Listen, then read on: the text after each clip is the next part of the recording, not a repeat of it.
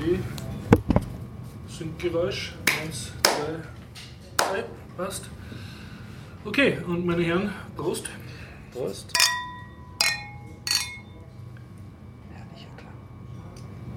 Und willkommen beim Biertaucher Podcast 298. Wir schreiben den äh, 28. März 2017. Befinden uns beim Garib in der Zypresse, Westbahnstraße 35a. Neben mir sind der Dennis, Dennis Hallo. bitte mal, ja, der äh, Karl-Heinz und ich, der Horst. Die beiden kriegen gleich ein Essen. Das Ganze findet statt mit freundlicher Unterstützung von Vuconi.com, allen unseren Flatterern, Sponsoren, äh, Entschuldigung, Patreonen und Dann. Flatterern. Und. Unserem Flatterer und Klebemonster, genau. Und damit kommen wir zum Teaser. Äh, worüber wollt ihr heute reden? Ja, ähm, ich habe Lineage. Blitz, du hast eine vorbereitete Themenliste. Ja, auf meinem Zettel. Äh, Gerade eben noch angefertigt. Äh, Symantec versus Google. Mhm. Äh, und ähm, der Notfallaufnahme des AKHs. Okay, hast du da äh, Erfahrungen gesammelt? Ja, okay, Karl-Heinz, Ähm, das habe ich gerade gesagt, wie wir, bevor wir haben. dass du deine Frau mitbringen wirst. Nein. Das Thema Das ist ein schönes Thema. Äh, über kalten Leute geben. Nein, das war's. Achso, äh, du wunderst dich, wie in den USA Leute trinken. Ja, Weil das sie war, Ja, nicht, genau. Das wir, war's, ja, wir ja. spekulieren darüber. Okay, das ja, ist ein super das Thema. War, ähm, das war eine Sache über, äh, ich kann über Amagami, Amagi, Brilliant Park, sein Anime, ähm, Warhammer Total War und ich kann auch über, ähm, ich wollte auch kurz, vielleicht nicht dieses Mal, aber ähm, als Vorbereitung, das war äh, diese Frau von Women Tech, Techmakers. oder? Woman Techmakers, ja. Ja, ja, über ähm, wie es ist, ist mit, mit Gender. Ich meine, in, im, im Zusammenhang von Amerika, von meinen Erfahrungen hier in, Okay, ja. in Wien und in Musik und im IT-Bereich. Okay.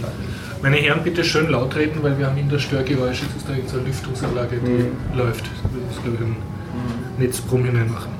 Okay, ja, und ich äh, lese mich gerade durch ein Buch, das sehr dick ist, äh, das sieht man es, und das heißt The Origin of Political Order von Francis Fukuyama. Fukuyama. Fukuyama.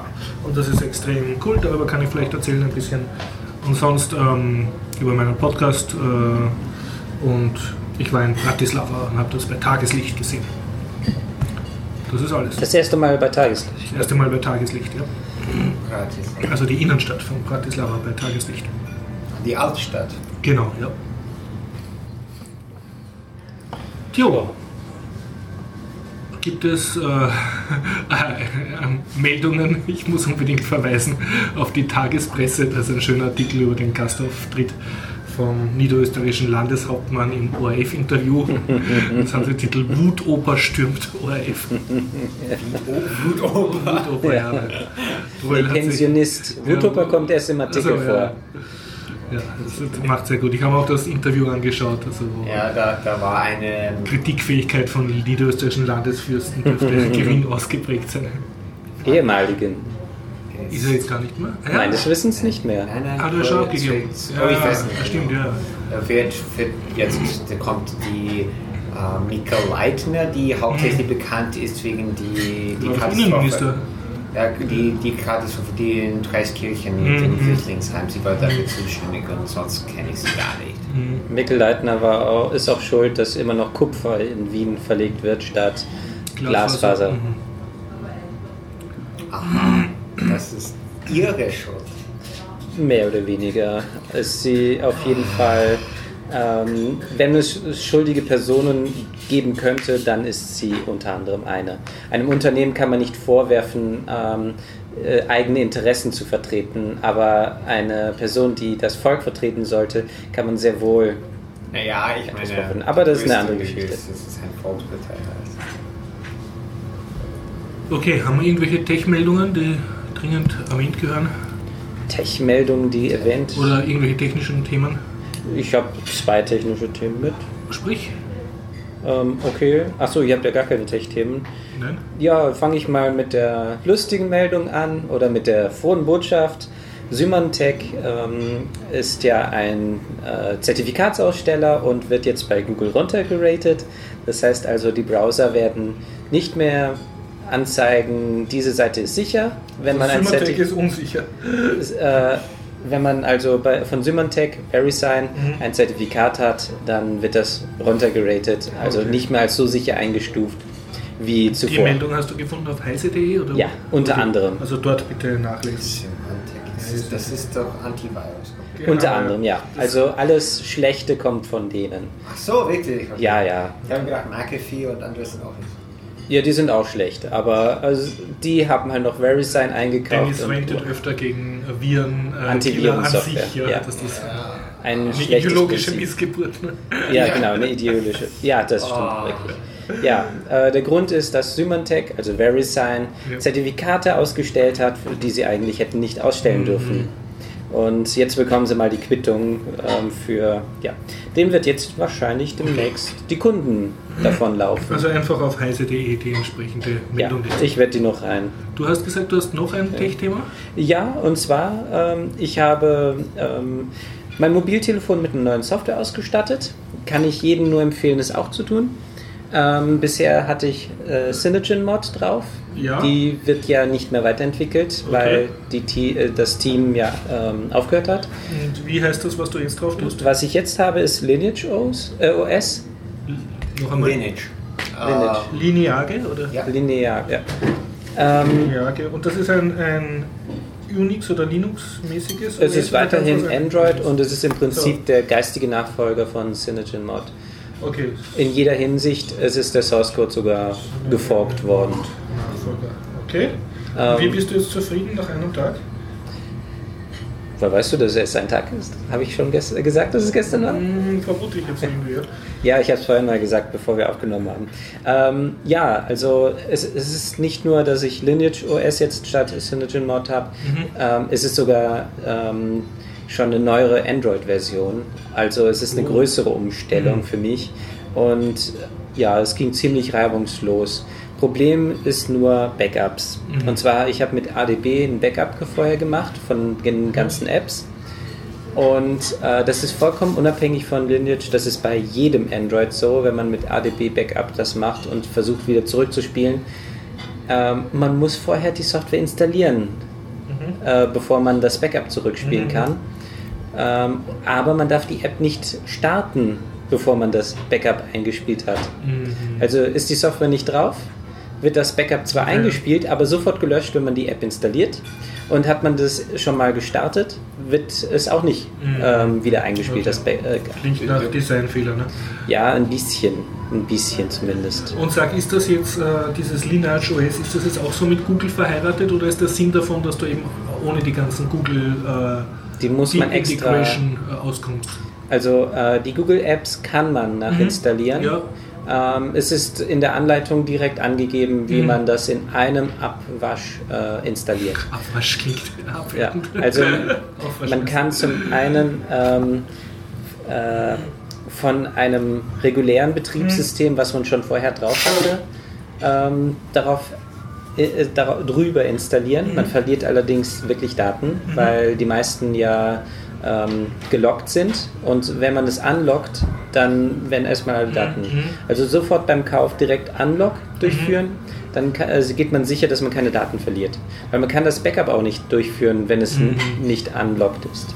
Und was ist jetzt der Vorteil, wenn du das hast, das Lineage OS und trotzdem die Google-Verknüpfungen machst? Was ist dann der Vorteil gegen einen handelsüblichen Android, was ja schon meistens mit sehr viel Google-Sachen daherkommt? ja, bei CyanogenMod die Themes waren Mhm. super. Das fehlt noch bei Lineage Mhm. OS, ähm, aber ähm, ja. warum macht man es überhaupt? Ist es mehr freiere Software Es oder weniger durchsetzt mit Spyware? Oder? Also äh, Android, das AOSP, das Original Android, wie es Google entwickelt, Mhm. ist Open Source bereits. Ähm, bei Lineage OS sind noch ein paar Sachen dazugekommen, zum Mhm. Beispiel ein wesentlich granulares Berechtigungssystem. Okay. Das heißt, man kann wirklich Das sagen, die Software hat gar Mhm. keine Berechtigung, Mhm. auf dies oder Okay, jenes okay. zuzugreifen. Ähm, und ja, es ist Also du hast mehr technische Möglichkeiten überhaupt, äh, Ja. mehr der Chef zu Ist sein. das oder- mit Updates, dass ich das meiste Android... Das ist wirklich, stimmt, das habe ich vollkommen vergessen. Ja, das ist ein Riesenvorteil, weil äh, die Updates bekommt man wirklich regelmäßig. Mhm. Bei den meisten ähm, Du bist vom Hersteller Herstellern, abhängig. ja, die äh, geben Und beim ziemlich Lineage. OS hast du jetzt praktisch ein Repository wie, wie unter Linux, wo du immer das Neueste runterholen kannst. Oder Es ist eher so, dass man wirklich ein Image draufzieht. du Aber es ein neues wird, Image drauf. Okay. ja, man verliert allerdings bei den normalen Updates niemals seine Daten, weil es Mhm, einfach nur okay. ein drüber. Warum machst Okay, ich weiß, das klingt extrem. Oh, ja, willkommen warum zu- machst du einen Backup von deinem Handy? Wie bitte nochmal? Du machst ein Backup von deinen Handydaten. Und wieso? Damit ich meine Daten nicht verliere. Aber ich habe gedacht, auf einem Handy normalerweise, okay, ich meine, ich tue nie etwas wirklich Wichtiges auf meinem Handy. Die Frage jetzt verstehe ich gerade nicht. Moment. Naja, ich meine, was, ich meine, Du fragst nach dem Sinn, warum machst du überhaupt ein Backup von deinem Handy? Warum hast du überhaupt wichtige Daten auf deinem Handy drauf? Es, es geht eher darum, ähm, wenn ich bestimmte Dinge eingestellt habe, wie Farben und solche Sachen Ah, oder okay. Einstellungen von den einzelnen Apps, wie zum Beispiel Signal, dass ich das nicht verliere. Da habe ich zum Beispiel einen Fehler begangen. Ich habe Signal gestartet, bevor ich das Mhm, äh, okay. Backup wieder eingespielt habe. Daher hat sich bei mir der Schlüssel jetzt geändert. Okay, und ihr wisst jetzt eigentlich, was ihr esst? Oder Ja, das sind, das ähm, Überraschungsmenü bestellt? äh, das sind meines Wissens Kalbs, ähm, verschiedene, Ka verschiedenes Kalb. Mhm, verschiedenes Kalbfleisch. Diesmal, ja. sehr gut. Das hat er jedenfalls letzte Woche angekündigt, dass es das Okay. gäbe. Ich meine, es ist. Äh, probieren Mit das Reis und kurdischem Salat. Ne? Mhm. Okay, dann während ihr esst, kann ich euch unterhalten mit, ähm, ja, mit meinen zwei Themen. Äh, erstens mit Bratislava, das habe ich mir jetzt bei Tageslicht angeschaut, Tagesausflug gemacht von Wien aus und muss sagen, ist sehr nett, speziell die Restaurantpreise sind für Wiener Verhältnisse eine sehr schöne, angenehme Überraschung. Also äh, die Hälfte von dem, was man gewohnt ist. Und ich nehme an, wenn man schaut, noch billiger. Und zwar nicht äh, die Portion, sondern der Preis. Der Preis, ne? die, die Portionen sind voll in Ordnung. und Die Ja. slowakischen Gerichte sind auch sehr, sehr okay. Ähm, ja, was kann ich In, noch? in Tschechien ist es auch Ja. so, aber besonders wenn man nicht in, in Prag ist es noch Ja, teurer, klar, aber in am zum Beispiel dann noch Prag, billiger. Brünn, die Mhm. zweitgrößte Ja, ja. Stadt, sind die gewaltig billiger Ja, als ja. Berlin. Brünn ist ja gar nicht so weit weg von Wien eigentlich. Mhm. Kann man mit- der äh, Schnellbahn hin. Schnellbahn vom Französischbahnhof. Ne? So 100, äh, eine Stunde 40. Ja, Ja, Regionalzugfahrt. Das ist auch eine schöne Stadt, Brünn. Ja. Ja, Und, Kirche. Ja, was mir sehr gefallen hat in Bratislava, es gibt eine Donaubrücke und die hat in der Mitte eine kleine Ausbuchtung mit Sitzbänken. Da kann man sitzen, so wie Parkbänke und blickt ähm, stromabwärts, glaube ich. Oder stromaufwärts, stimmt, stromaufwärts und ja, kann die Donau anschauen. Das ist wie ein kleiner Park mitten auf einer Brücke, nur ohne Bäume.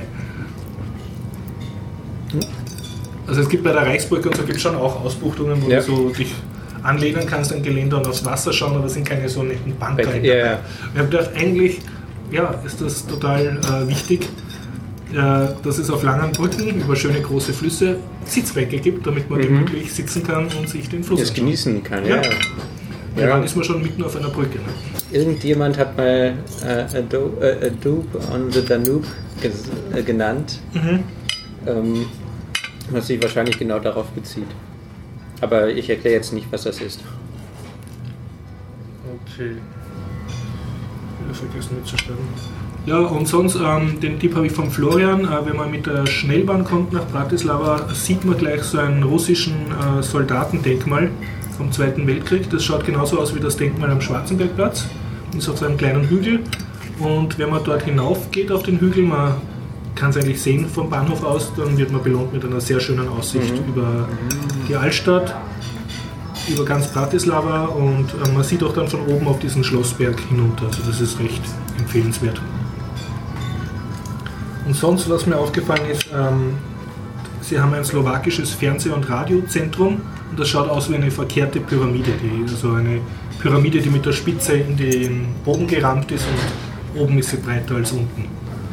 Also, da kann man auch reingehen und drin ist so, sind so alte Radiogeräte ausgestellt. Also Ah. auch recht, recht nett. Und irgendwie, glaube ich, ein neue Uber-Gebäude gebaut in Bratislava.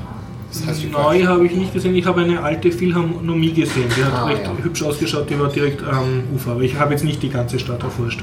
Ja, aber am Ufer gibt es, ich glaube, auch eine neue äh, Oper und da ist Aha, auch ja. daneben und beim, Ja. beim Donau ist es auch urschön dort. Okay, ja, ja. Ja, was ich noch nicht gemacht habe, ist mit dem Schiff nach Bratislava fahren, das möchte ich noch einmal machen. Vielleicht mit Niederösterreich-Card, Ja, die billigste Variante. aha, kannst du erzählen?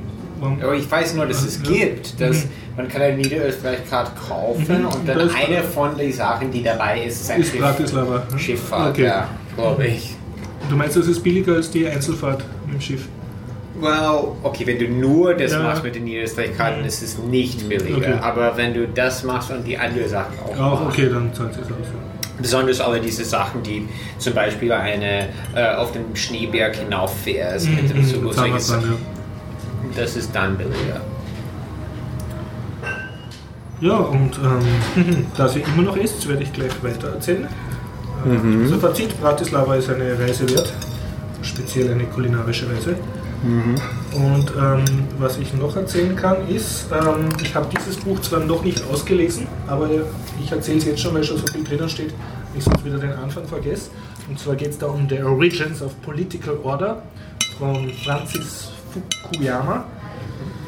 Und ähm, das ist ein richtiger Page-Turner. Also das Thema klingt extrem trocken, aber mich hat das extrem fasziniert, schon gleich von der ersten Seite.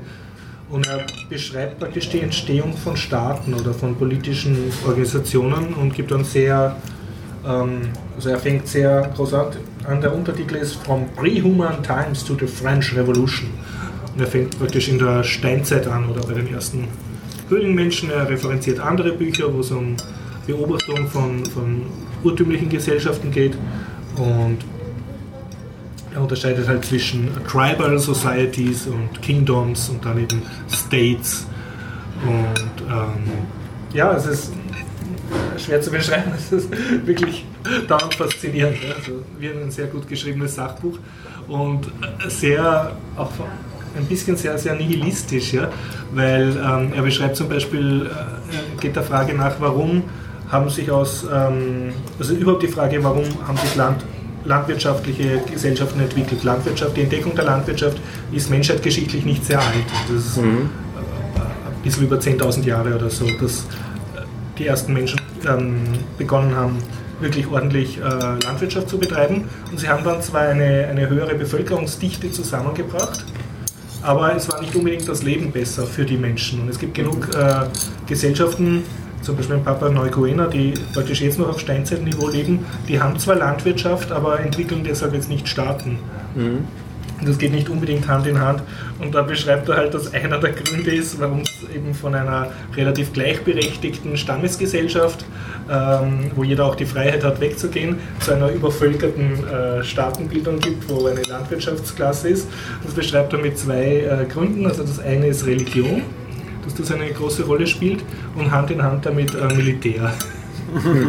Und äh, er sagt also auch, dass sich in Ägypten und so in China Land, äh, erste Staaten entwickelt haben, ist kein Zufall, sondern da ist einfach die Gegend da, um äh, intensive Landwirtschaft zu betreiben und gleichzeitig ist die Gegend flach genug, dass du sie mit der damaligen Militärtechnologie beherrschen kannst, weil was du für einen Staat brauchst, ist meistens eine Unterklasse von Bauern, ja, die von einer Oberklasse unterdrückt werden kann. Das ist dann, und er vermutet, das ist historisch meistens eine, ein rivalisierender Stamm, der halt dann draufgekommen ist, es ist ähm, ein gangbarer Weg, sozusagen sich eine, eine, eine Unterkaste von Bauern zu halten und, und aus denen dann Abgaben auszupressen, was bei äh, Nomaden nicht so gut geht, die, die einfach wegziehen und schwerer zu kontrollieren sind. Geht das Buch, ähm, erzählt es über verschiedene Stämme oder verdient Nein, die Stämme sind, erst, sind nur so die ersten 50 Seiten und dann geht es sehr viel über China.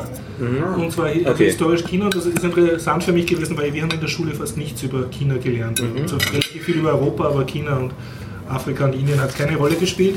Und also und es ist jetzt nicht eine, eine Detailgeschichte über China, sondern halt in sehr großen äh, Zügen, aber trotzdem geht auf gewisse Perioden ein.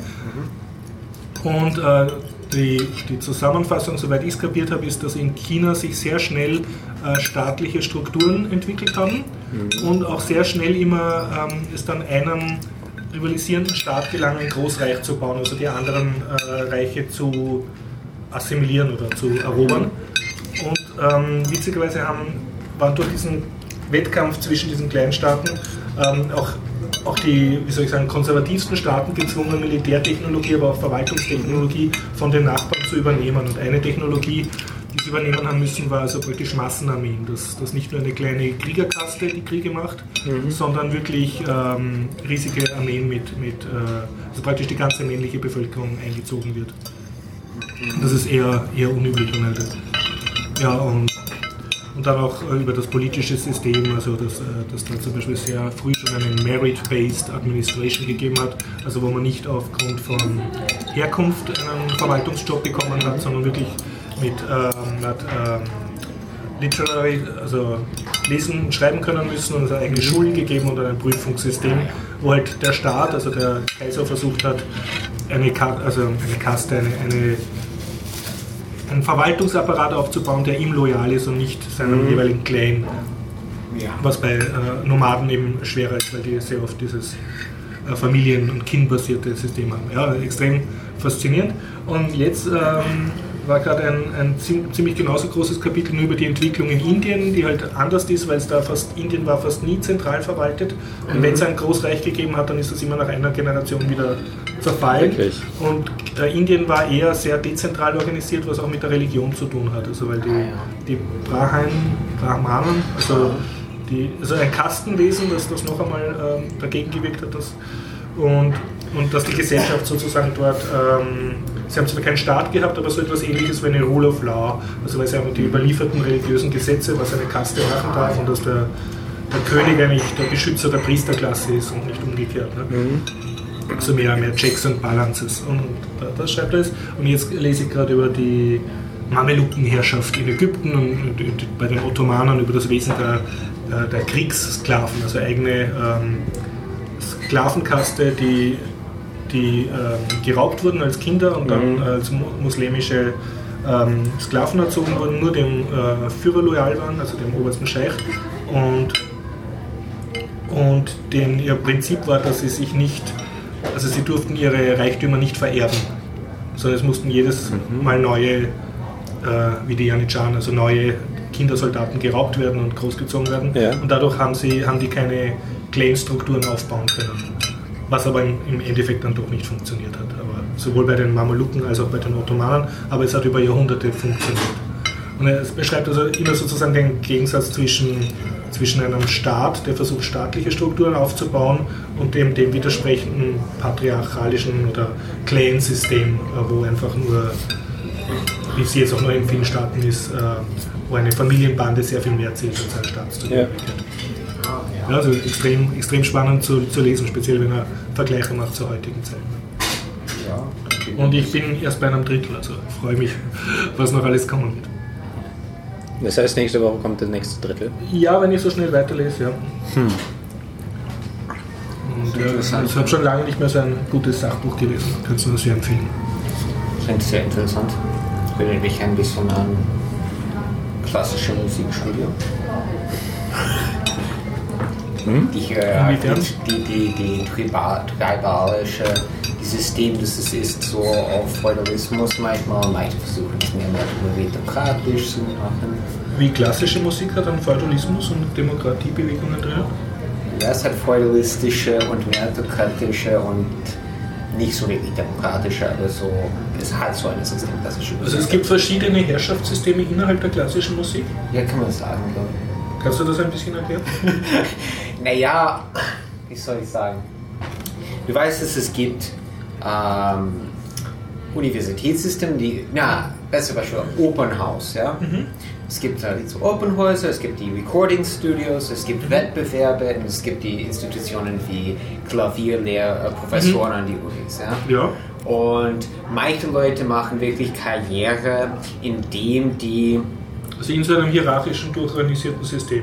Ja, die gehen so. in die Musikschule, gewinnen ein paar Wettbewerbe, steigen auf. Ja, nicht wirklich die Musikschule, aber ja, diese. Ja. Ja, zum Beispiel, es ist urhäufig, dass jemand in seinem Lebenslauf als Musiker schreibt, ich habe bei, studiert bei Person X und mhm. Y okay, ja. und Meisterklasse bei Z.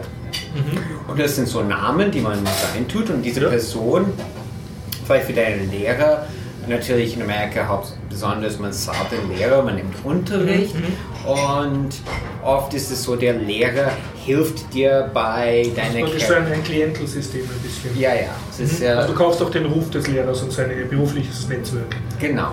Zugriff auf seinen Ruhm. Ja, genau. Und der Lehrer, ich meine, meiste Wettbewerbe heute sind gemacht von Lehrern. Okay. Und oder auch Pian no- Leute, die spielen Pianisten, Geiger, was immer. Aber oft ist es so, mh, offiziell ist es meritokratisch, aber Also bitte äh, auf Verdienst basierend oder auf Talent basierend. ja, ja, wie man spielt beim Okay, und du meinst, in der Realität ist es sehr viel ist, ist, ist es so, dass ein paar Lehr äh, ein paar Musiker schließen sich zusammen, merken, Nicht nur ein Kartell. wir brauchen einen Wettbewerb. Ja. Das passiert wirklich, Ja. ja. Ich sage nicht, welcher Wettbewerb. Ja. Das weiß ich, das ist passiert häufig. Eine Gruppe von Lehrern, die schließen sich zusammen, machen einen Wettbewerb und dann, okay, man kann nicht seine eigene Schüler haben, Aber gegenseitig, aber gegenseitig geht es. Ja? Ach, ich habe gedacht, das geht so in der Bauwirtschaft. Na, bei Musik ist es extrem stark. Ja? Okay. Ähm, und natürlich auch die, die suchen ihren Nachfolger aus Mhm. und es wird sehr so. Und dann gibt es Leute, die Und das ist jetzt speziell in Europa oder das ist weltweit, dieses Phänomen? Das ist weltweit, aber ähm, in manchen Orten gibt es mehr und in anderen Okay. Orten gibt es weniger. Und man muss auch denken, zum Beispiel Recording Studios oder Mhm. Labels, ja, die, die wollen Musiker, die spielen auf eine bestimmte Art und die Zuhörer wollen aber Musiker, die spielen auf eine andere Art. Das ist nicht unbedingt logisch, wenn man das bedenkt. Okay. Nämlich das, was wirklich Leute gefällt und was sich verkauft, sind Mhm. Nicht unbedingt ja. Mhm. das Gleiche. Oder was die finden klingt gut und was sich verkauft ist auch etwas anderes. Und dann das spielt dazwischen. Und ein, äh, wir vielleicht wisst, die, die Opernhäuser heute Mhm. sind unter sehr schlechten Bedingungen und sperren sehr oft zu. Mhm. Ich weiß nicht, das ist nicht. Ich meine, in Amerika ist es besonders schlimm. Hier Mhm. in Wien ist es nicht. Aber das ist ein bisschen, ich sage, das Problem in klassischer Musik sind so, äh, man kann nicht sagen, dass es diese Probleme in Wien nicht gibt. Dadurch ist es wie zu sagen, ich in Rom, bei Barbaren sind noch nicht in Italien, ist es kein Problem, dadurch, dass sie hier nicht in Rom sind. Ja? Ähm, es ist mehr so wie, ja, zum Beispiel Metropolitan Opera, ich glaube, die durchschnittlich ist es nur halb voll. Die Oper meinst du jetzt, oder? Ja, Metropolitan Opera. Ah, okay, ja. Aber es müsste, die ist doch in New York, oder? Ja. Und da müsste doch genug zahlungskräftige und gebildete äh, das Publikum geben für eine Oper. Ja, die schließen. Die Opern, die, die werden immer weniger Opern Mhm. und dann, okay, dadurch, dass sie schließen, gehen die Publikum irgendwo anders hin und dann Mhm. wird es immer kleiner. Mhm. Und in Wirklichkeit, klassische Musik lebt ähm, sehr viel von Spenden. Mhm. So sehr reiche Leute Ja, spenden ja. Geld und wenn man auch den Durchschnittsalter schaut von den Leuten, die hinkommen, die werden Mhm. auch nicht jünger und die bleiben nicht gleich alt, sondern die werden Ja, älter. ja. Das wird ja sehr gut thematisiert in dieser Serie äh, Mozart in the Jungle, über die immer Sponsoren auftreiben müssen. Ja, ja. Und ja, die, die, die, schauen ein bisschen aus und die Opernhäuser, die haben. Aber ich finde, ein Teilproblem ist, die, die wollen, dass es sehr professionell ist und dass es alles richtig ist und niemand sich aufregt. Aber es meiner Meinung nach ein äh, Grund, warum es dieses Problem gibt, ist, dass das nicht sehr. Dass der Wettbewerb nicht funktioniert, oder? Nein, es ist mehr so not enough risk-taking, nicht versuchen es wirklich Mm, okay, gut. ja, ja. die wollen es mehr so, dass es ist, wie es ist. Es ist Sehr konservativ. sehr konservativ und, und oft eh, es geht in den letzten 100 Jahren in Richtung maschinelle Musik. Mhm. Mhm. Keine Innovation. ja, ich meine nicht Innovation, ich meine auch wie zum Beispiel, dass die, die Sänger sollen singen mehr wie Instrumentalisten oder mehr wie eine MIDI-Aufnahme. Es, es nähert sich immer näher am äh, Computer oder an etwas, das sehr Technisch klingt. äh, oh, ja. Ja. Die Opernhäuser übrigens ähm, in Europa sind ja dadurch entstanden, dass die einzelnen ähm, Adeligen ein Prestigeobjekt benötigt haben und haben dann Opernhäuser gebaut äh, und haben natürlich Sie für sind sich auch gerne in selbst. die Oper gegangen. Ne? Wie bitte? Sie sind auch gerne in die Oper gegangen. Ja, äh, das war eigentlich mehr Prestige. Ähm, so es sind dann solche Opern wie, ähm, wie heißt sie nochmal mit dem Paukenschlag? Äh, Das äh, Überraschungssymphonie? Oder? ja, wie heißt sie nochmal mit dem Paukenschlag? Was meinst du? Von, ich glaube mal von Händel war das Gibt's doch. so eine, Das ist nicht eine Oper, das ist eine Symphonie. Ja, äh, ich meine, die Sinfonie mit dem Op äh, Paukenschlag, war das die? Das ist nicht Symphonie. Deutsch. Surprise Symphony. ja, wir haben es auch gelernt, die Musik, da geht so schön dahin und dann kommt plötzlich Ja. Ähm, also daran sieht man, äh, das ist ja deswegen, weil die ganzen ähm, äh, Operngänger und auch äh, überhaupt klassische Konzerte, dass die Leute zum Teil eingeschlafen sind währenddessen und deswegen hat er diesen Paukenschlag dort eingebaut. Ähm, daran sieht man eigentlich ziemlich deutlich, dass das Interesse eigentlich gering war und Okay, es aber eigentlich nur um jetzt voll Prestige bei den Opern. Ich wollte auf das zurückgehen. Also, äh, du hast gesagt, also es, es gibt so ein Klientelsystem ähm, bei, bei der ganzen klassischen Musikausbildung, sozusagen über diese Lehrer. Ja, Ein also, ja, ja. Es kommt davon, Okay. wo und. Gibt es auch ein Beispiel von einem reinen Merit-System, also unter irgendeinem, keine Ahnung, kommunistischen Land oder einem sehr leistungsorientierten, wo wirklich nur der Beste durchkommt und Das ist sehr schwierig zu sagen. Mhm. Das, ist- da kommt man sofort auf die Frage, was ist Merit bei klassischer Mhm, Musik. mhm.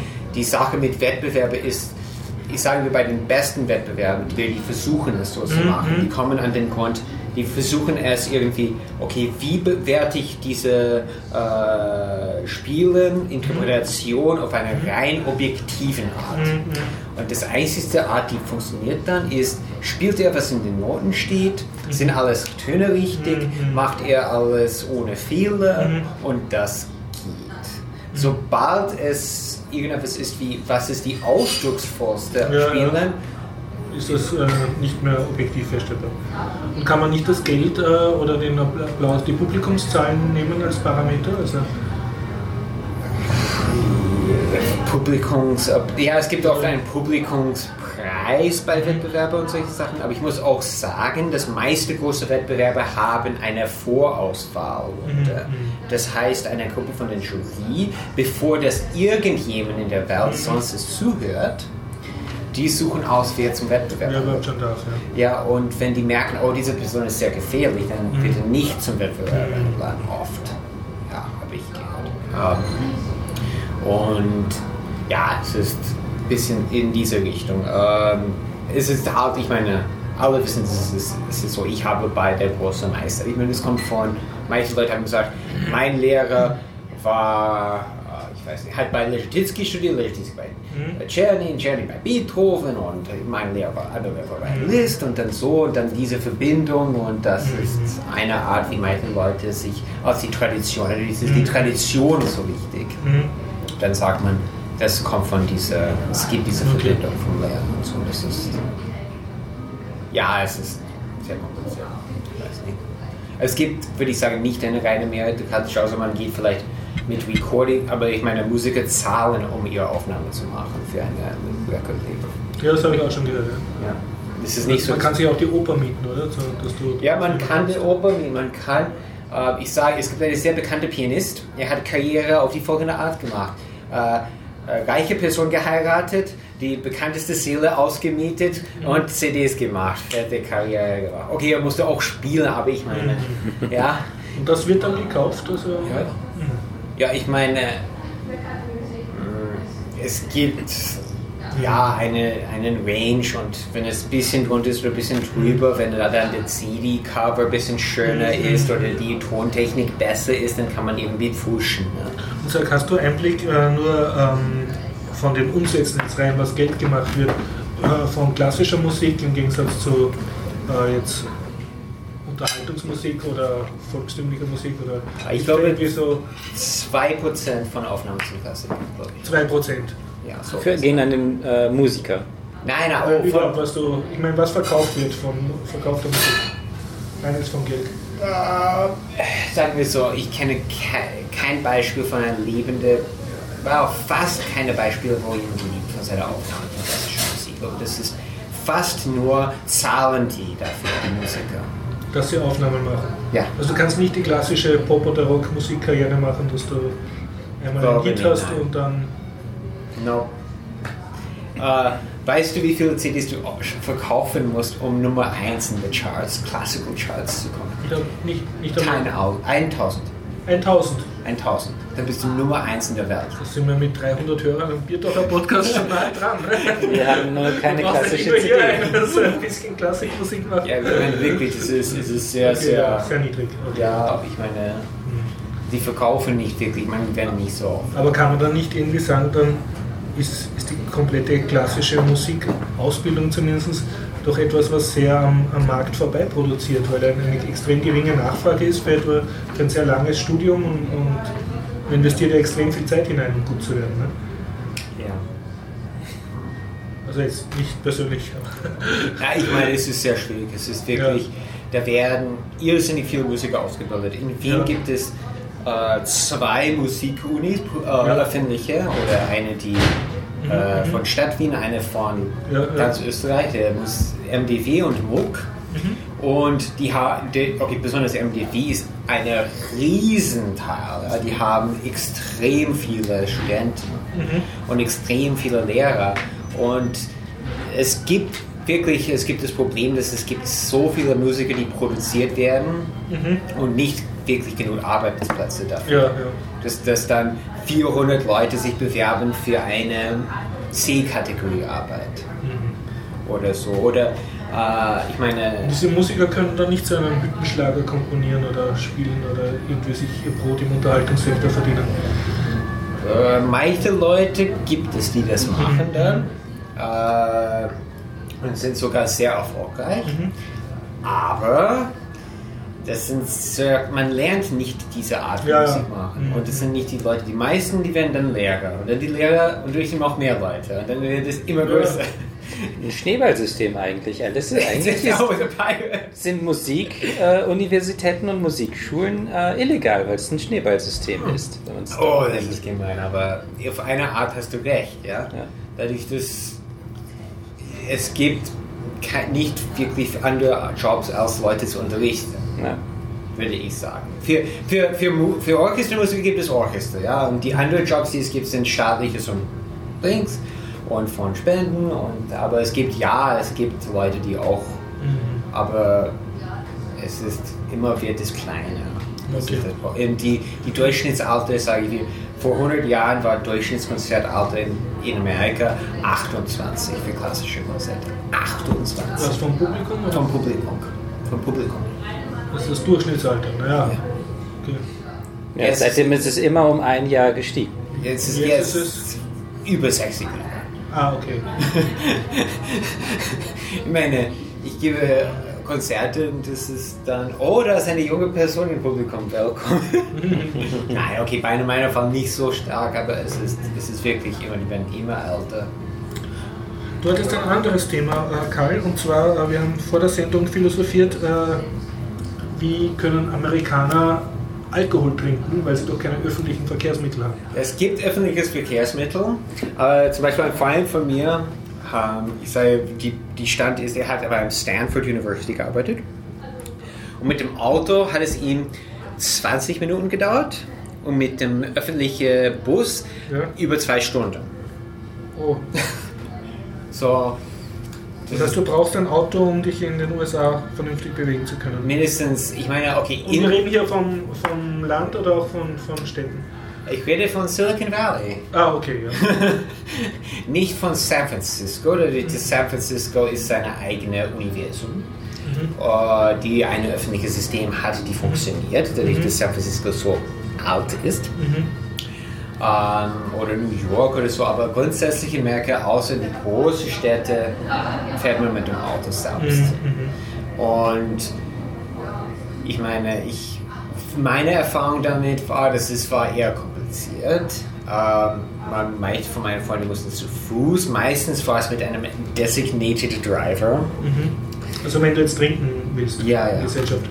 Ja, und es gibt aber auch mehr Leute in Amerika, die sich von Alkohol abgrenzen, äh, die kein Alkohol konsumieren Mhm, mhm. als in Europa, würde ich sagen. Okay. Und du meinst, das hängt mit dem Mangel an öffentlichen Verkehrsmitteln in der Fläche zusammen? Oder? Naja, aber die haben dann trotzdem fahren viele Leute besoffen. Mhm. Okay. Oder viele Leute würden fahren mit mehr Alkohol als ist erlaubt. ja oder ich meine man, dann macht man Kalkulationen halt genug Zeit ver, ist verbracht und das immer vor meinem Alkohol und so. Das ist nicht so gut, aber man kann auch manchmal zum Freund trinken gehen und dann übernachten oder sowas. Aber ja, Als logistisch klingt das als, ist es sehr aufwendig. ja, es ist sehr aufwendig, würde ich sagen. Und Bars sind nicht, nicht existieren, weil ich meine, die existieren, aber ich war noch nie in einer Bar. In Amerika. Aber es gibt schon Bars in Amerika. Ja, das gibt schon. Kommen ja auch in Filmen vor. Ja. Muss ich gerade sagen, in Highlander geht er in ein Mhm. paar. Und hat das mit diesen Suburbs zu tun, also mit diesen riesigen Vorstädten, Ja, dass die ja, keine das vernünftigen äh, Zentren haben, wo es Das so ist wahr, dadurch, dass die Stadt, die Planung ist anders als in Europa. Mhm. Das, ähm, hier sind oft diese zum Beispiel geschlossene Bauweise Mhm. oder nah zusammengebaute, auch im, auf dem Land, zum Beispiel im, im Dorf, gibt die Häuser trotzdem oft Ja. alle zusammen. In Amerika dann ist es aufgeteilt auf Kilometer und jeder hat seine quadratische Grundstück nebeneinander. Okay, also jeder hat viel Platz, aber keine, kein Gemeinschaftszentrum. Genau, es gibt keine Zentren. Ich meine, es ist ja ein bisschen bei unserem Land auch das Problem, ne? dass du ohne Auto aufgeschmissen bist und dass, Ja. dass Die die Leute ja. alle auf die Feuerwehrfeste fahren im Sommer und dann besoffen heimfahren. Hier in. Österreich ist ja auch durch, auch in Deutschland gibt es ja wirklich Ortschaften, die kein Zentrum haben, Ja. die aus äh, mehreren Bauernhöfen Ja. bestehen. Ja. Oder jetzt, wo die, die Wirte aussterben in diesen kleinen Dörfern, wenn die Leute ausziehen, ne? Ja. gibt es kein Wirt mehr. Ja. Und es ist dann. Ja, aber ich meine, es sind einfach diese Suburbs und Mhm. man fährt und sehr. Ja. Man, es ist sehr autolastig geworden. Ja, ja. Es ist nicht sehr praktisch, öffentlich zu fahren. Von Struktur, wie die es designt haben. Amerika. Besonders Los Angeles. Da ist Okay. Das ist, das ist, ich meine, es ist mehr Verkehr dort 1 Uhr in der Früh als hier am Okay. Dennis, hast du noch ein Thema? Weil ich glaube, er hat noch ein paar Computerspiele. Ähm, naja, eigentlich hatte ich es für nächste Woche aufgehoben, Ja. aber ich habe es sowieso schon angekündigt. Ähm, und wenn wir heute sowieso so wenige sind, ich erzähle vom, von der Notfallaufnahme des AKHs. Dennis war kaputt oder? Nein, nein, ich war mit einer Bekannten dort, die ein Problem hatte und dann bin ich halt mitgefahren, ähm, damit sie nicht allein dort ist. Du warst direkt im AKH. Ja, in der Notfallaufnahme. Das ist, wenn man Michelbeuren aussteigt, da einmal durchgeht und dann Ebene 6, glaube ich, oder 7. Kannst du privatsphärenverletzend erzählen, worum es ging? Oder? Ähm, der ich erzähle nicht darüber. Okay. Also äh, darum geht es auch nur nicht. um, um, die, um die Notfallaufnahme Ja. an sich. Okay. Also äh, es ist wirklich Wahnsinn. Äh, ich habe vor, da viel eventuell ein, ähm, ein Hörspiel draus zu machen, Mhm. weil es wirklich so viel Stoff ähm, dort gab. Das ist echt unglaublich, die Notfallaufnahme eines AKHs. Wenn man nichts Das hat, AKH ist dorthin. das allgemeine Krankenhaus in Wien. Ja, genau. Ähm, äh, jetzt bin ich durcheinander. Achso, ja, ähm, es ist schon unterhaltsam dort zu sein. Also da fallen dann zum Beispiel, das- das war das Beste überhaupt, Du, solche du empfiehlst gerade, wenn es ein bisschen langweilig ist und nichts Gescheites im Fernsehen läuft, soll man sich dort hinsetzen. Ja, also statt Alte oder neue AKH? Das Neue. Das neue AKH. Okay. Im alten AKH ist ja äh, ist kein Krankenhaus mehr. Da ist der, wird der Biertaucher-Podcast jeden Dienstag aufgezeichnet. Das ist interessant. Aber ansonsten ein paar Hörsäle. Na gut. Da fallen dann solche Sätze wie zum Beispiel Grüß Gott, der ist nicht hier.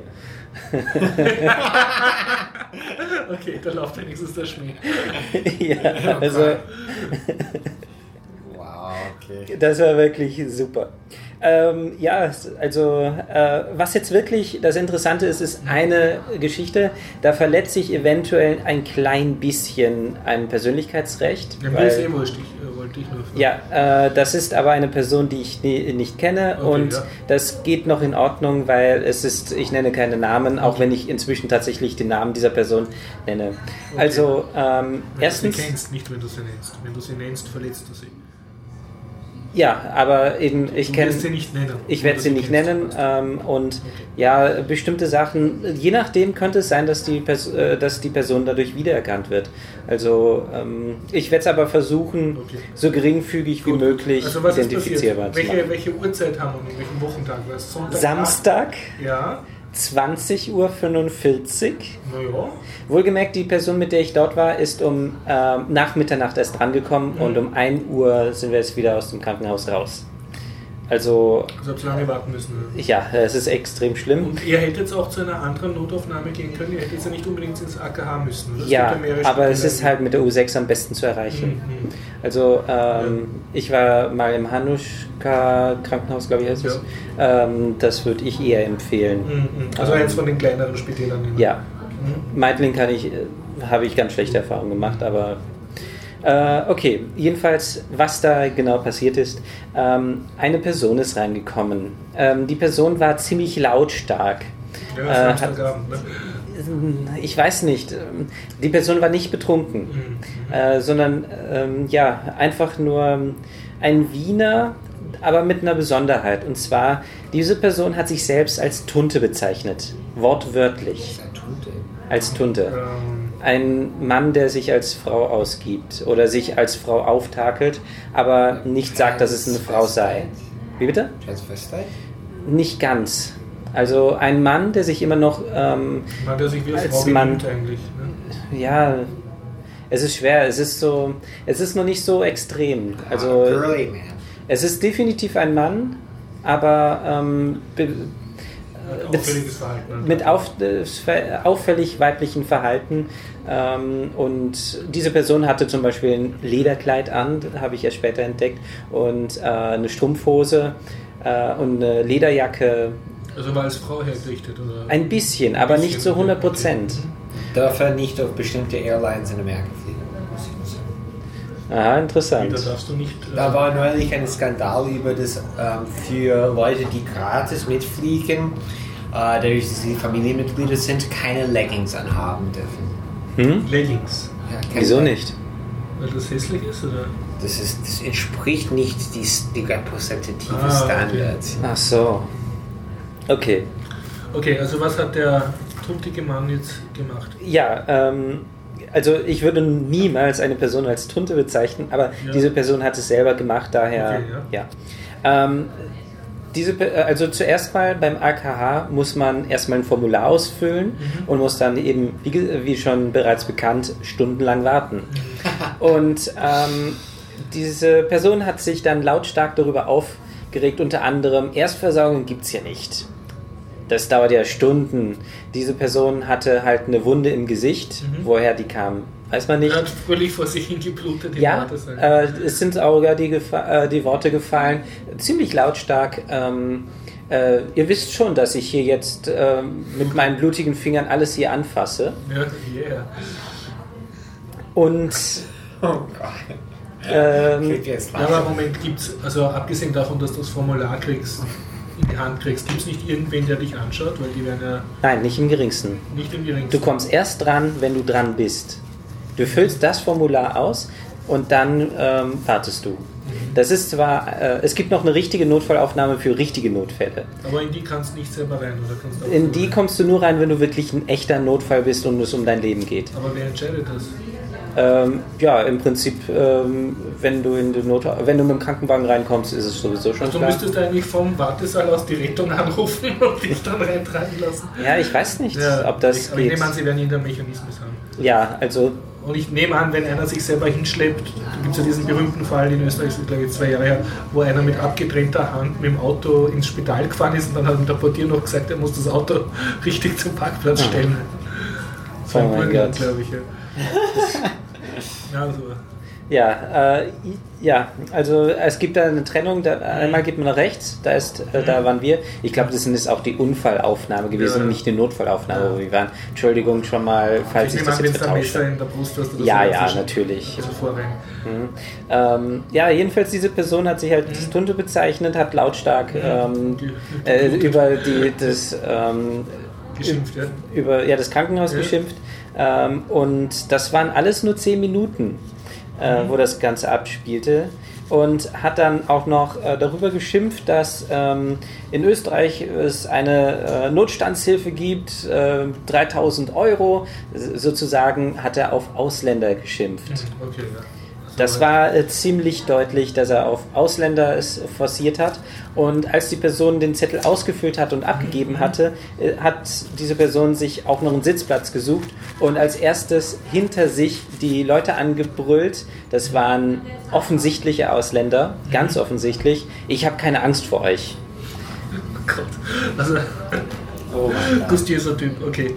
Ja. Wie, wie. Typischer Wiener halt, tuntig. Ähm, ja, wa- was ist hier... Ähm, achso, als äh, nächstes, äh, also nachdem ziemlich viel äh, er geschimpft hatte, Mhm. kam dann die, die Security, die sowieso schon in dem Raum Ja. Ist, ähm, ganz offensichtlich ein, ähm, eine Person mit Migrationshintergrund. Okay, ähm, bitte seien Sie nicht so laut, sonst muss ich Sie hier rausschicken. Mhm. Äh, mit wirklichem Akzent, ausländischem Akzent. Also es war schon etwas interessant, dass ich diese Person gerade über Ausländer geschimpft Also habe. hast du eine Unterhaltung gekriegt? Ja, eine schöne Unterhaltung. Okay. Was jetzt aber wirklich das ist, worauf ich eigentlich hinaus möchte. Diese Person ähm, hat auch unter anderem von sich gegeben, ähm, dass, äh, dass er als Tunte ähm, benachteiligt wird. Und hier ist wirklich etwas ähm, in meinem Kopf passiert. Diese Person hat sich beklagt, dass sie als Tunte benachteiligt wird, hat aber gleichzeitig auf Ausländer geschimpft. Naja, das geht sogar noch äh, mehr äh, gesteigert. Das habe ich in einem Interview gelesen über die Transgender-Leute, glaube ich. Das war um, ums- um die Rosa-Lila Villa, also das Mhm. Schwulen- und Lesbenzentrum. Und da hat einer interviewt über Vorurteile gegen Transmenschen, Ja. glaube ich. Und dann hat eben auch der Interviewer, und der hat, ähm, im Interview wurde gesagt, ja auch, da gibt es ein Café und so. Und das ist halt auch in der Community gibt es Vorurteile gegen Transmenschen. Und, er hat gesagt, Ja. der Interviewer hat nachgefragt, also innerhalb der lesbisch-schwulen Gemeinschaft wird dann auf Transmenschen geschickt und der hat gesagt, ja, nur weil einer schwul ist, ist er jetzt nicht irgendwie anders als Ja. andere Österreicher. Das ist genauso der. Ja, stimmt. Ja, also da braucht, braucht man nicht mehr erwarten. Ja. Wahrscheinlich im Schnitt schon ein bisschen mehr, aber Mhm. es gibt halt auch. Aber was ich jetzt wirklich als Kritik anbringen möchte, sind nicht, dass man Vorurteile hat. Okay, ich habe selber Vorurteile. Aber ich würde, ähm, äh, würde sagen, dass hier wirklich so eine leichte kognitive Dissonanz herrscht, dass man äh, zum einen Toleranz fördert, aber selber nicht bereit ist, tolerant zu sein. Das kriegst du in jeder Straßenbahnfahrt. Da brauchst du nicht Ja, das ist. Ähm, Das kannst du aber auch an dir selber beobachten, wenn der Straßenbahn vor dir vor, weg, also sie fährt gerade weg und du rennst Ja. nach, ne?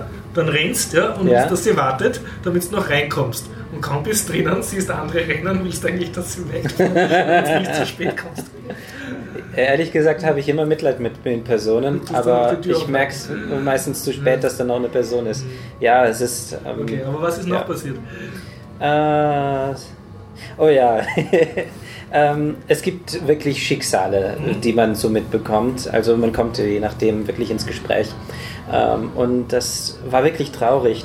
Und zwar war eine ältere Dame um die 60 äh, dort. Okay, ältere ist ja schon Ja. etwas in diesem Fall. Naja, vielleicht war sie auch schon 70. Ist wurscht. Die Person hatte gar nichts, sondern die war mit ihrer Mutter im Krankenhaus. Und zwar hat sie am Mittwoch versucht, äh, äh, noch mit ihrer Mutter telefoniert und dann versucht sie noch zu erreichen Mhm. Und nicht mehr erreichen können. Und dann, okay, ich fahre mal zu ihr hin. Mhm. Und da lag ihre Mutter drei Tage lang vor der Haustür mit einem äh, Oberschenkelhalsbruch. Also in, in der Wohnung oder außerhalb? vor, der Wohn äh, vor dem Haus, die, das war noch ein Haus. Ah, die hat niemand gesehen. Die hat niemand bemerkt. Wow. Und drei Tage lang Mhm. ohne Essen, ohne Trinken. Und dann wurde sie noch ins Krankenhaus eingeliefert. Ja. In Amerika könnte ich es verstehen, wenn man hier auf dem Land ist und da ist Kilometer niemand da. Aber Ja. Ja, der, die typische Wiener Zeitungsmeldung ist, dass äh, Jemand in der Wiener, Wohnung. Wiener verschimmelt seit Monaten in Ja. der Wohnung, ne, der Tod und so. Und die Nachbarn regen sich erst auf, äh, wenn, wenn die Zeitungen rausquellen, weil, oder wenn es anfängt wirklich zum Stinken. weil halt in diesen da Mietshäusern war, da war eine, sehr eine Frau ist. von, was war in Perschelsdorf hat jemand seine Eltern umgebracht oder Ja. sowas. Ja. Und da, um, um die Anonymität, zu ähm, Mhm, beschützen, zu bewahren, haben die nicht den Namen gesagt. Aber trotzdem hat jeder gewusst. Na, hier ist die lustige. Im Rundschau ist gestanden, die Frau und Herr so und so sind gestorben. Achso.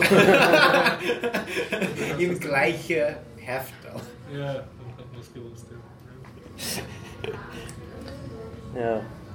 Und noch, noch ein Geschichtel aus der Notaufnahme? War Ja, etwas Erfreuliches vielleicht? Hattest du ein menschlich erfreuliches Erlebnis? nein, ehrlich gesagt nicht. Das war eigentlich eine ziemlich traurige Sache. Aber ich habe natürlich, ähm, ich bin ein prinzipiell sa ähm, sarkastische Person und kann ähm, Witze reißen, auch in größter Not. Äh, ich wurde selber mal zusammengeschlagen. Ich habe das, glaube ich, im Podcast nie erzählt. Vor einem Dreivierteljahr wurde ich ähm, in Meidling, äh Quatsch, Entschuldigung, in Leasing auf der, ähm, äh, an der Bahn zusammengeschlagen. Das habe ich nie erzählt im Podcast. Ähm, ja, jedenfalls ähm, habe ich da drüber, ähm, während das passiert ist, hat nur sechs Sekunden gedauert im Prinzip.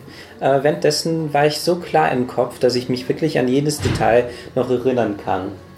Und, ähm, und anschließend trotzdem äh, habe ich noch Witze reißen können. Also äh, ich habe eine Erstversorgung bekommen auf dem Bahnsteig von der Äh, Das war Sanitäterin. der Sanitäter kommen. Ja, das ist eine Sanitäterin, die aber nur erwischt, zufällig da. Nein, das ist bisher ähm, habe ich nie wieder was von gehört. Und ähm, ja, ich habe Witze reißen können. Es war, also so fröhlich bin ich drauf. Und ähm, es gab dann nur den Augenblick dann irgendwann im Krankenhaus, dass ich mal eine Panik bekommen habe. Ähm, und aber im Endeffekt war das eher ähm, eine lustige Stimmung in einem ernsten Zustand. Da war ich auch im Hanuschka Krankenhaus und habe dort ja, alles Mögliche durchgemacht. An die, das war ein Dienstag, deswegen habe ich an dem Dienstag auch gefehlt damals. Du hast aber nie was erzählt? im Nein, ich habe es nie erzählt. Ähm, Ich kann mich erinnern, wie er ausgeschaut hat. ja. Ähm, ich habe damals äh, eine Woche später eine Sonnenbrille getragen. Ähm, daher ist es wahrscheinlich nicht direkt aufgefallen. Also ich hatte einen Nasenbruch und ähm, ziemlich, äh, bl ziemliche Blu äh, Blutergüsse. Ja. Ziemliches. Und ja, ähm, und da habe ich mich halt wieder erinnert gefühlt an äh, im AKH. Ähm, ja, Wie viel kostet es, wenn man mit Krankenwagen zum Krankenhaus gebracht wird? dich selbst gar nichts. Das ist so. eine Kranken, äh, das ist eine Leistung von der Krankenkasse, die wird Ah, davon wirklich? aufgenommen. Ja. Also ich wurde mit dem Krankenwagen ins Krankenhaus gefahren. Das, ich merke, es ist 2000 Dollar.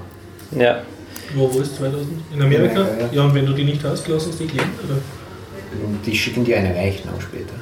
Du weißt nicht, wie viel es kostet. Mhm. Die, du gehst, die holen dich, ich hab, auch wenn du Krankenversicherung hast, Mhm. die holen dich und dann später bekommst du einfach eine Rechnung, Zahl.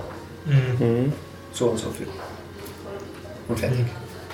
ja. Und dann sind sehr viele Leute, die diese Rechnung nicht zahlen können Mhm. und dann wird diese Schulden an jemand anderes weiterverkauft. Also so eine Schuldeneintreibfirma. ja, Ja, so ist es. Mhm. ja nein, ich habe keine Lust, dorthin auszuwandern. Ja. Ähm, was ich dazu noch sagen kann, wäre ich damals schuld gewesen an der ganzen Misere, äh, dann hätte mir die Krankenversicherung die ganze Untersuchung und so weiter in Rechnung gestellt.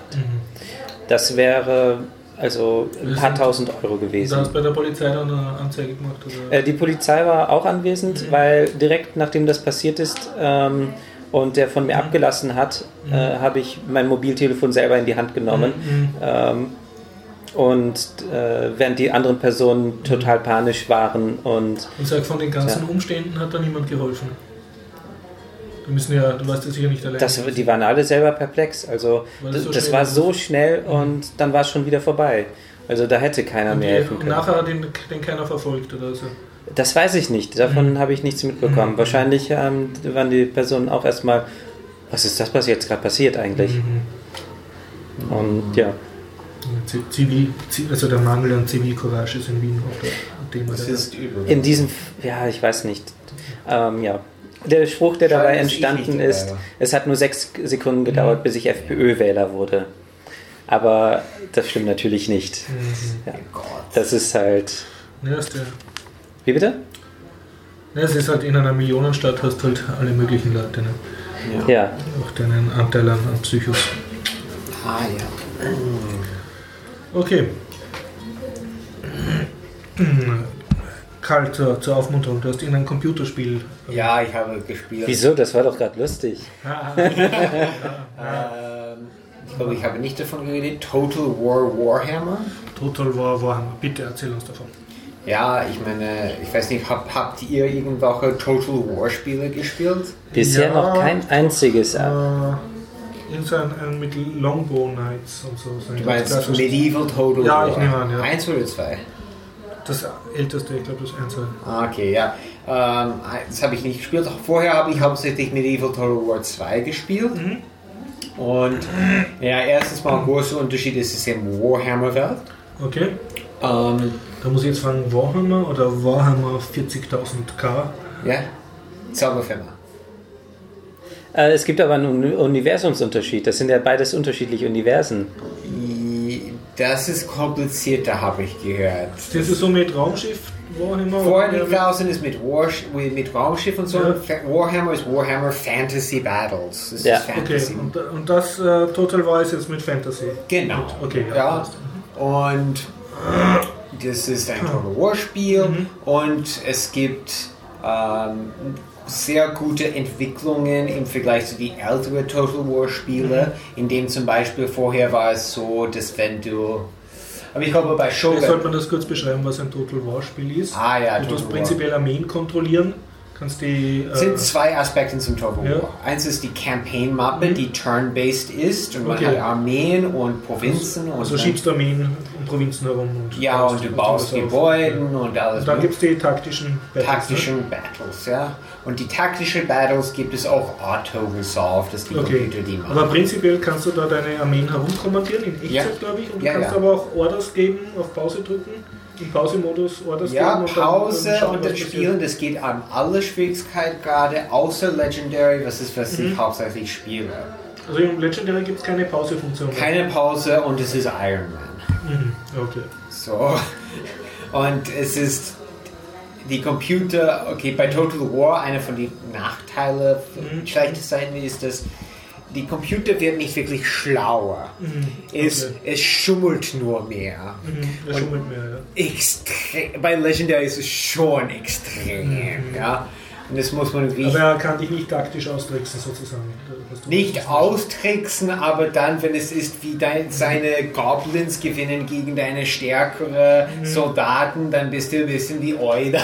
Ja, so ein bisschen, ja. Und ja, es spielt in der Warhammer-Welt. Ähm, gute Sache, es, es zieht mehr, dass man ein groß, paar großen Armeen hat und nicht viele kleine. Ja, ja. Und jeder Ort hat seine eigene Garrison, die sich selbst beschützt. Ja. Ähm, es ist sehr viel Spaß. Ähm, was man auch merken soll, ist, dass wirklich die Rassen, verschiedene Rassen sind verschiedene Schwierigkeitsgrad. Okay, ja. total. Ja. Und zum Beispiel, ich habe gespielt Dwarfs, Britonia und Imperium. Emp- Empire of Man oder so. Ja. Und die, die Britonians und Empire sind die zwei gute Menschenrassen und Zwerge sind Zwerge sind auch gut, ja.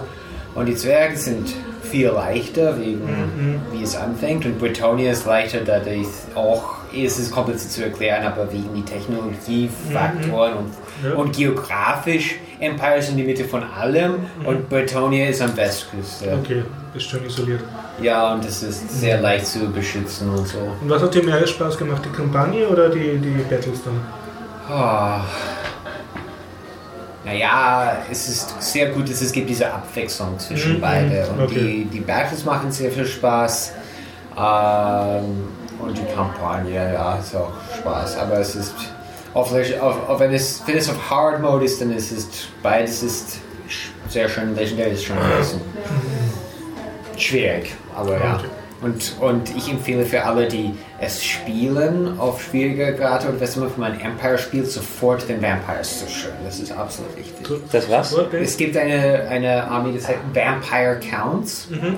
Die sind Vampire mit äh, Undead-Soldaten und so. Ja? Und die zuerst zu vernichten ist, was ich Ist wichtig, dass die nicht wachsen, oder? Ja, das, das, die sonst extrem nervig sind. Also direkt, wenn du das Spiel anfängst, Ja, genau. drüber rennen. Nein, nicht drüber rennen, aber du machst ein bisschen Anfang, nimmst dir da kleine Ma- Marienburg und so, aber dann direkt drüber rennen. Dann liegt das, Wenn du die am Anfang vernichtest, dann hast du viel mehr Platz und dann ist es viel leichter, das ganze Kampagne. Okay. Total War, Warhammer. Ja. Hast du noch was? Ah, eigentlich nicht so wirklich. Warten wir Nächste nächstes Woche Mal, wenn der einfach. Stefan wieder da ist. Ja. Okay, dann verabschiede ich mich. War sehr schön. Bis nächstes Mal. Ciao. Wiedersehen. Okay. Und eine Stunde fünf.